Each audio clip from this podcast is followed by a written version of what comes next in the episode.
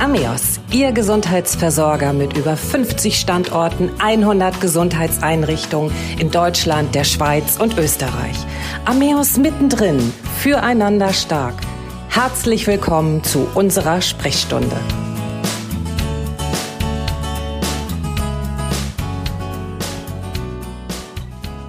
Unser Thema heute Doping fürs Gehirn. Wie gefährlich ist Neuroenhancement?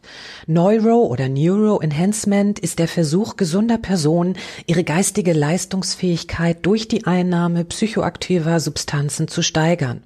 Aufmerksamkeit, Konzentration und Gedächtnis sollen verbessert werden. Aktuell geben 6,7 Prozent der deutschen Erwerbstätigen zwischen 20 und 50 Jahren an, bereits einmal Neuroenhancement praktiziert zu haben, Tendenz steigend. Mein Name ist Christiane Hartung-Kolbaum und mein Gast heute ist noch einmal Dr. Daniel Emke. Dr. Emke ist Chefarzt am Ameos Klinikum Neustadt und Eutin. Als Facharzt für Psychiatrie und Psychotherapie, Spezialist für suchtmedizinische Grundversorgung und spezielle Schmerztherapie verfügt Dr. Emke über vielfältige Erfahrung, unter anderem mit Suchtpatienten und auch mit Neuroenhancement. Herzlich willkommen, Herr Dr. Emke. Hallo, ich freue mich da sein zu dürfen. Herr Dr. Emke, warum wollen immer mehr Menschen ihr Gehirn dopen? Kann es sein, dass den Betroffenen vielleicht auch gar nicht bewusst ist, welche gesundheitlichen Auswirkungen Neuroenhancement haben kann? Weil letztendlich ist ja der Gebrauch von Mitteln, die den Wachzustand oder und die geistige Leistungsfähigkeit beeinflussen, kein neues gesellschaftliches Phänomen. Letztlich versuchen Menschen seit jeher durch den Einsatz von irgendwelchen Wirkstoffen oder Substanzen nicht nur ihre körperliche, sondern auch ihre geistige Leistungsfähigkeit zu verbessern. Wenn man sich so mal die aktuellen Zahlen anguckt, dann verwenden etwa 17 Prozent der Männer und 13 Prozent der Frauen Mittel mit dem Ziel, die geistige Leistungsfähigkeit zu steigern.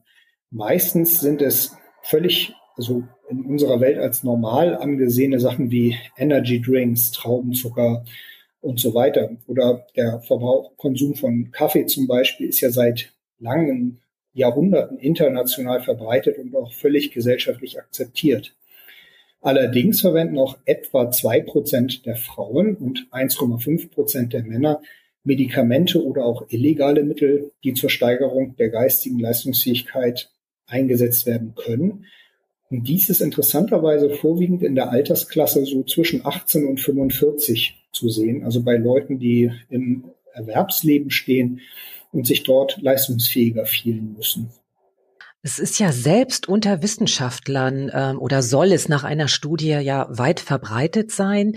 Müssten nicht gerade die es besser wissen? Und Anders nochmal gefragt, warum ist dieser Arzneimittelmissbrauch, und das ist es ja auch, gesellschaftsfähig? Eigentlich fast ähnlich wie Alkohol.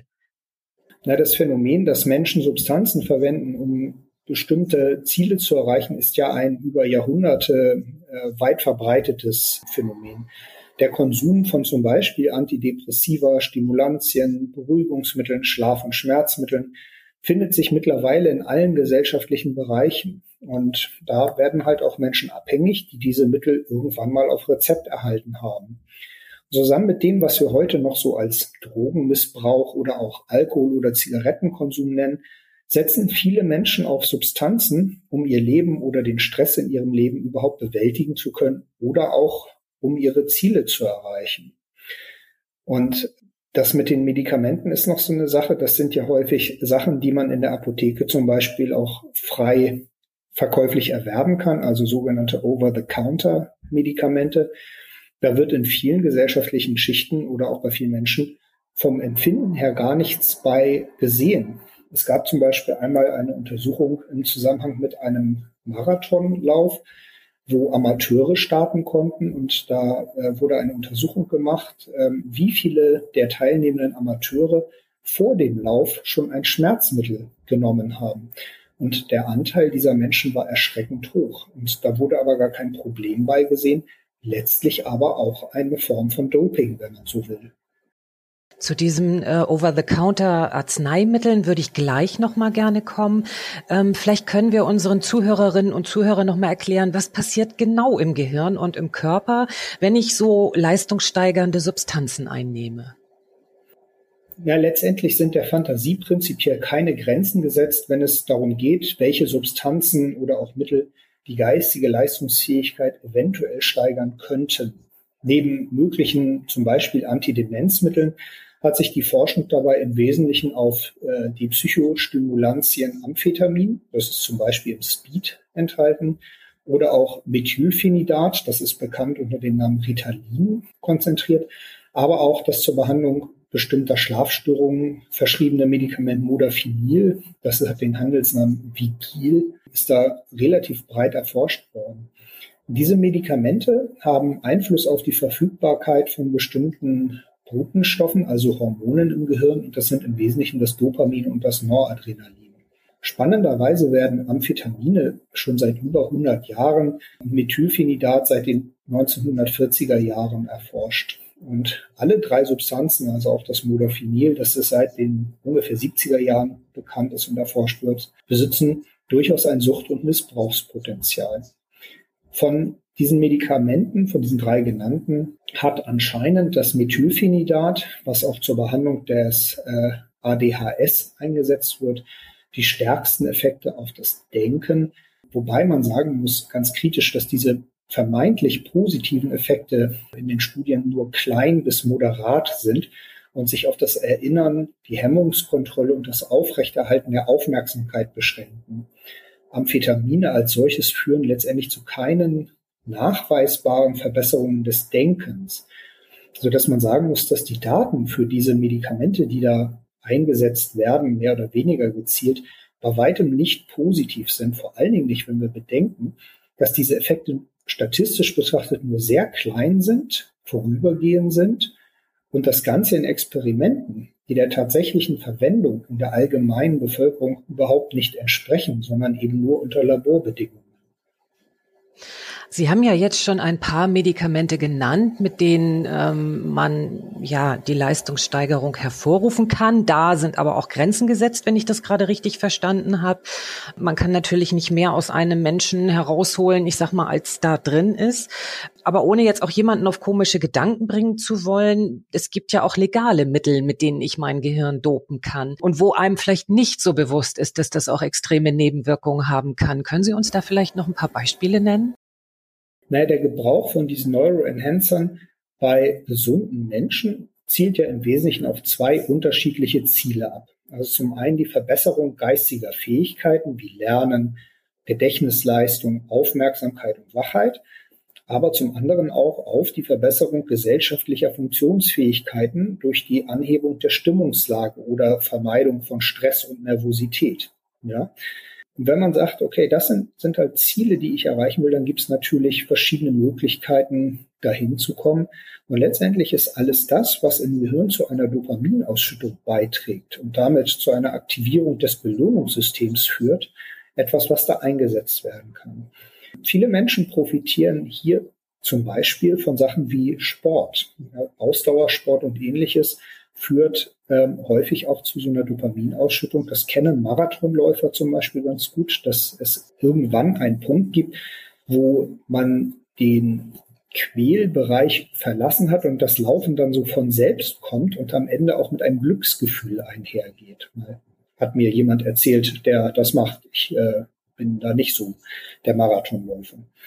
Aber ebenso kann solche Effekte auch durch Alkohol erreicht werden zum Beispiel, aber auch durch die generelle Reduktion von Stress. Also wenn ich sagen will, okay, meine gesellschaftliche Funktionsfähigkeit und meine Gedächtnisleistung soll funktionieren, dann muss ich natürlich auch darauf achten, dass ich ausreichend Flüssigkeit zu mir nehme, dass ich ausreichend schlafe, dass ich mich halbwegs ausgewogen ernähre und so weiter und so weiter. Also ein gesundes Leben, was auch immer darunter dann im Einzelnen zu verstehen ist, kann hier schon zu einem äh, recht guten Outcome beitragen. Und wie gesagt, die Effekte, die sich erhofft werden durch die Einnahme von Medikamenten, sind wirklich als minimal zu betrachten. Und das zeigt ja auch dann, dass der Bereich des Problems mit ja unter zwei Prozent der Leute, die illegale Substanzen zur vermeintlichen Leistungssteigerung einnehmen, ja letztendlich relativ gering ist. Tritt da eigentlich auch irgendwann so eine Art Gewöhnungseffekt ein, dass ähm, man das immer steigern muss? Ich denke da jetzt so an Kaffee. Man, man trinkt vielleicht erst nur eine Tasse Kaffee, merkt, ja, jetzt geht's mir ein bisschen besser, ich kann besser denken, bin nicht mehr so müde. Dann sind es zwei, drei, vier, fünf. Oder gibt's auch so eine Art Abhängigkeit, wie man das von anderen äh, Suchtmitteln kennt? Also es ist so, dass die Motive zur Einnahme der Neuroenhancer letztendlich ja die gleichen Motive sind wie bei Suchtpatienten. Also entweder die Vermeidung unangenehmer oder aber die Hinzugewinnung angenehmer oder erwünschter Gefühlszustände. Die meisten Medikamente oder Sachen, die da eingesetzt werden können, haben allerdings ja nur einen sehr beschränkten Nutzen. Einige Mittel machen, wenn überhaupt, nur sehr kurzfristig wacher oder steigern auch nur kurzfristig die Konzentration und die Aufmerksamkeit. Eine direkte Verbesserung der Gedächtnisleistung zum Beispiel bewirken diese Medikamente, die ich vorhin genannt habe, ja eher nicht. Insbesondere zum Beispiel Mittel gegen Depressionen oder Demenzen erzielen bei gesunden Menschen keine wissenschaftlich nachweisbare Wirkung. Aber, wie Sie völlig richtig gesagt haben, besteht die Gefahr unerwünschter Nebenwirkungen. Das fängt halt bei ganz profanen Dingen wie Kopfschmerzen an, aber auch psychische Störungen und Abhängigkeitserkrankungen, zum Beispiel durch Amphetamine, können auftreten. Außerdem wirkt äh, der Missbrauch dieser verschreibungspflichtigen Medikamente zum Teil neben den Nebenwirkungen ja auch noch rechtliche Problematiken auf. Zum Beispiel, wie kommen Menschen an diese Medikamente ran, obwohl es dazu gar keine Indikation gibt. Wir haben ja vorhin schon von diesen Over-the-Counter-Arzneimitteln gesprochen, die ja nicht verschreibungspflichtig sind. Das wird ja auch als Soft Enhancement bezeichnet, das ja auch, kann man sagen, die Einnahme von homöopathischen Mitteln umfasst. Kann das denn auch schädlich sein? Ich finde den Begriff Soft Enhancement, ähm, das ist so ein, ein etwas niedliches und beschönendes Wort, weil es ja letztendlich alles die Frage äh, verschleiert, warum es gesellschaftlich betrachtet überhaupt notwendig ist, eine Leistungssteigerung des Gehirns hervorzurufen. Ich finde, die eigentliche Frage, die wir uns gesellschaftlich stellen müssen, ist, warum Menschen überhaupt zu Mitteln greifen müssen, damit sie vermeintlich besser funktionieren, auch wenn die wirkliche Wirkung dieser meisten Mittel letztendlich also nur in Anführungszeichen im Placebo-Bereich liegt. Dabei ist es dann ja letztendlich egal, ob es sich um diese Over-the-Counter-Mittel handelt oder nicht. Vielleicht ist ja die Not derer, die nicht OTC-Mittel nutzen, noch höher und sollte noch mehr Beachtung finden. Also was ich damit meine, ist, dass äh, Menschen, die dann noch zu dem Schritt greifen, sich illegal Substanzen irgendwoher zu besorgen oder zum Arzt gehen und dem irgendetwas vorspielen, damit er ihnen ein Antidepressivum oder ähnliches verschreibt.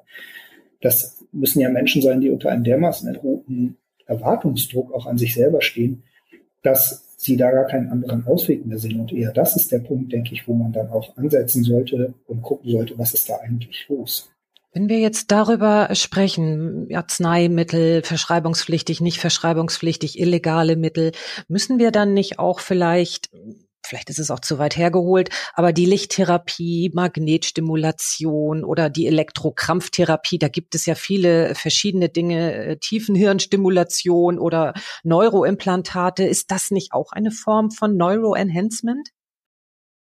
Ja, es ist eine ganz spannende Frage, weil wir ja da auch in der Medizin immer wieder so Roboter oder Cyborgs oder so etwas ähm, von den Patienten erinnert werden, im Sinne eines, eines Tunings von Menschen.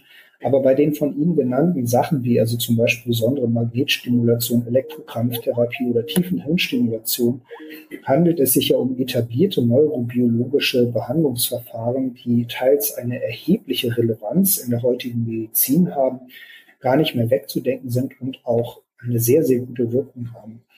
Und durch diese Behandlungsmethoden kann letztendlich eine Verbesserung schwerer Erkrankungen erreicht werden. Von daher sind das sehr wichtige Dinge. Eine Anwendung bei Gesunden schließt sich aber aufgrund der zwar in der Regel geringen, aber dennoch vorhandenen Nebenwirkungen völlig aus.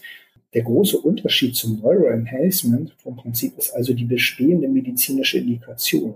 Ich kenne niemanden, der bei einem Menschen, der völlig gesund ist, eine tiefen Hirnstimulation oder eine Elektrokrampftherapie durchführen würde. Und ich hoffe, dass das auch so bleibt. Wie stark beeinflusst diese Leistungssteigerung eigentlich Gefühle oder Kreativität, Stimmung und soziale Kontakte? Ich habe gelesen in einem Bericht, dass das Bedürfnis nach zwischenmenschlichen Beziehungen, die Lust und Neugier auf neue Erfahrungen stark eingeschränkt ist bei Neuroenhancern. Sie agierten dabei zwanghaft im Hinblick auf die jeweils fokussierte Aufgabe, heißt es, und unentschlossen in allen anderen Lebensbereichen. Können Sie das bestätigen? Und warum hat das so einen starken Einfluss auch auf Gefühle und Stimmung? Es ist ja so ein bisschen die Frage nach der Henne und nach dem Ei. Ähm, man muss sich ja die Frage stellen, warum die Menschen, die das machen, überhaupt zu Neuroenhancement-Mitteln greifen. Und der Grund ist ja häufig, dass ein sich im Fokus der Person befindliches Ziel subjektiv nicht erreichen lässt oder droht nicht erreicht zu werden. Also zum Beispiel, dass ein Student glaubt, er könne eine Prüfung nicht erreichen. So, und allein das Nutzen von Methoden zur Leistungssteigerung stellt dann ja schon eine weitergehende Fokussierung auf dieses Ziel dar. Also es ist so ein bisschen die Frage, ob die Menschen, die missbräuchlich Neuroenhancement betreiben, nicht von vornherein schon in ihren zwischenmenschlichen Beziehungen oder in ihrer Außenwirksamkeit letztendlich eingeschränkt sind ähm, oder ob das durch die Medikamente zustande kommt. Nichtsdestotrotz ist es natürlich so, dass bestimmte Medikamente oder auch Dinge, die Süchte hervorrufen können, auch als Nebenwirkung so etwas wie eine Abgestumpftheit hervorrufen können. Das sehen wir ja zum Beispiel bei Cannabis, wo ja dieses sogenannte amotivationale Syndrom, also diese Lustlosigkeit und dieses Null Bock in Anführungszeichen durchaus bei regelmäßigem Konsum auftreten kann. Jetzt ist Cannabis kein leistungssteigerndes Medikament, aber dennoch hat es da ja auch eine Wirkung und wird von Menschen gezielt eingesetzt, um unangenehme Zustände zu lindern, was ja ein ähnliches Motiv ist. Aber es bleibt die Frage, ob die Menschen, die das wirklich aus tiefer Not heraus einsetzen, das nicht tun, weil es ihnen vorher schon schlecht ging und durch das Medikament sich die Fokussierung auf diese vermeintlichen Ziele, die auch ja nur zum Teil vermeintlich erreichbar sind, dann noch weiter fokussiert und einschränkt. Welche Chancen, Herr Dr. Imke, gibt es diesem Teufelskreis, ja, Gehirndoping, ähm, Leistungssteigerung zu entkommen? Und ist vielleicht auch manchmal tatsächlich eine Therapie notwendig oder haben die Betroffenen, wenn sie das dann erkennen, dass sie da in einer Art Abhängigkeit sind, auch alleine aus diesem Teufelskreis herauskommen? Das gibt es natürlich auch. Also das Wichtigste ist erstmal zu erkennen, dass man in so einem Teufelskreis drinsteckt. Das gelingt manchen Menschen von selber, anderen ist es hilfreich, wenn sie von außen darauf hingewiesen werden. Wenn es zum Beispiel gute Freunde oder Familie gibt, die dann einfach mal das Gespräch sucht und sagt, hey Mensch, was ist denn mit dir los? Irgendwie ziehst du dich so zurück und irgendwie haben wir das Gefühl, du nimmst da komische Sachen. Also das direkte Ansprechen darauf, ohne dass da eine Scham aufgebaut wird, das kann sehr, sehr hilfreich sein.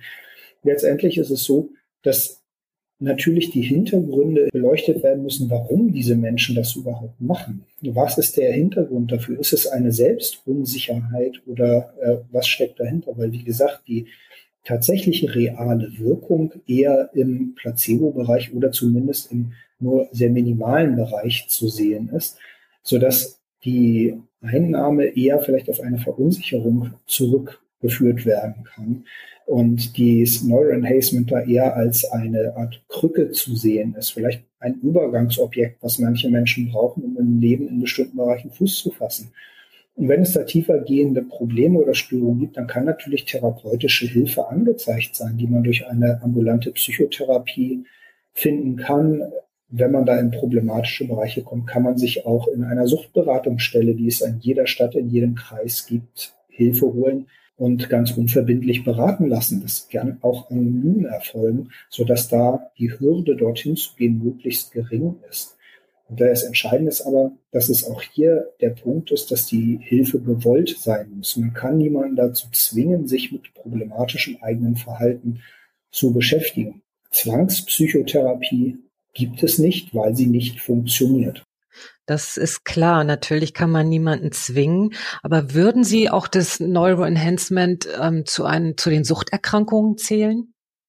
Es kommt darauf an, was für Dinge dort eingesetzt werden. Also die, die grundlegenden Mechanismen und Wirkung auf das Dopamin und das Noradrenalinsystem sind zumindest ähnlich wie bei Suchterkrankungen.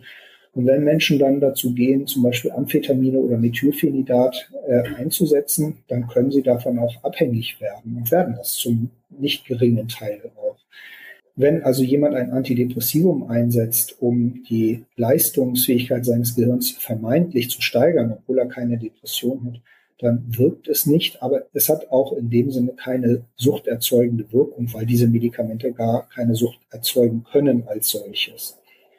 Dennoch ist natürlich das Verhalten zu sagen, ich löse ein Problem dadurch, dass ich mir von außen Hilfe hole im Sinne von, ich schlucke eine Tablette. Das ist etwas, was wir bei Suchtpatienten häufig sehen, was ein ähnlicher Mechanismus ist die Problemlösefähigkeit aus eigenem Antrieb heraus, ohne so etwas wie einer Tablette zu bedürfen, das ist etwas, was dann gesteigert werden muss. Vielen Dank bis hierher, Herr Dr. Emke. Das war natürlich sehr umfassend. Was wir sicherlich daraus mitnehmen können, ist, dass Neuroenhancement nicht auf die leichte Schulter zu nehmen ist, dass man sich überlegen sollte, ob man es praktiziert oder ob man auch schon in einer Art Abhängigkeit ist und äh, warum man das praktiziert. Vielleicht noch als letzten Tipp von Ihnen, kann man sich an alle Ambulanzen wenden, an die Kliniken oder an wen sollte man sich in erster Linie wenden, falls man das Problem erkennt und ich sag mal sozusagen bei den Hörnern packen möchte? Dann kann man sich selbstverständlich sehr gerne an das komplette ambulante Hilfesystem wenden, wie zum Beispiel niedergelassene Fachärzte, Ambulanzen, Kliniken, Psychotherapeuten, Suchtberatungsstellen etc. pp sehr gute Ansprechpartner sind meiner Erfahrung nach die Hausärzte vor Ort, weil die im besten Fall ihre Patienten kennen und auf jeden Fall in der Regel sehr gut vernetzt sind und einem auch Wege aufzeigen können und auch bahnen können. Wenn man sich in einer akuten Notsituation befindet und nicht weiter weiß und nicht mehr einen noch ausweist, dann stehen zum Beispiel die psychiatrischen Kliniken wie auch unsere Klinik in Neustadt 24 Stunden zur Verfügung und sind jederzeit an jedem Tag, auch Heiligabend morgens um drei, ansprechbar. Vielen Dank, Herr Dr. Imke. Das war ein sehr gutes Schlusswort. Ich freue mich aufs nächste Mal. Ja, ich mich auch. Vielen herzlichen Dank. Das war Ameos mittendrin füreinander stark. Mein Name ist Christiane Hartun-Kollbaum und ich freue mich auf Sie. Bis zur nächsten Sprechstunde.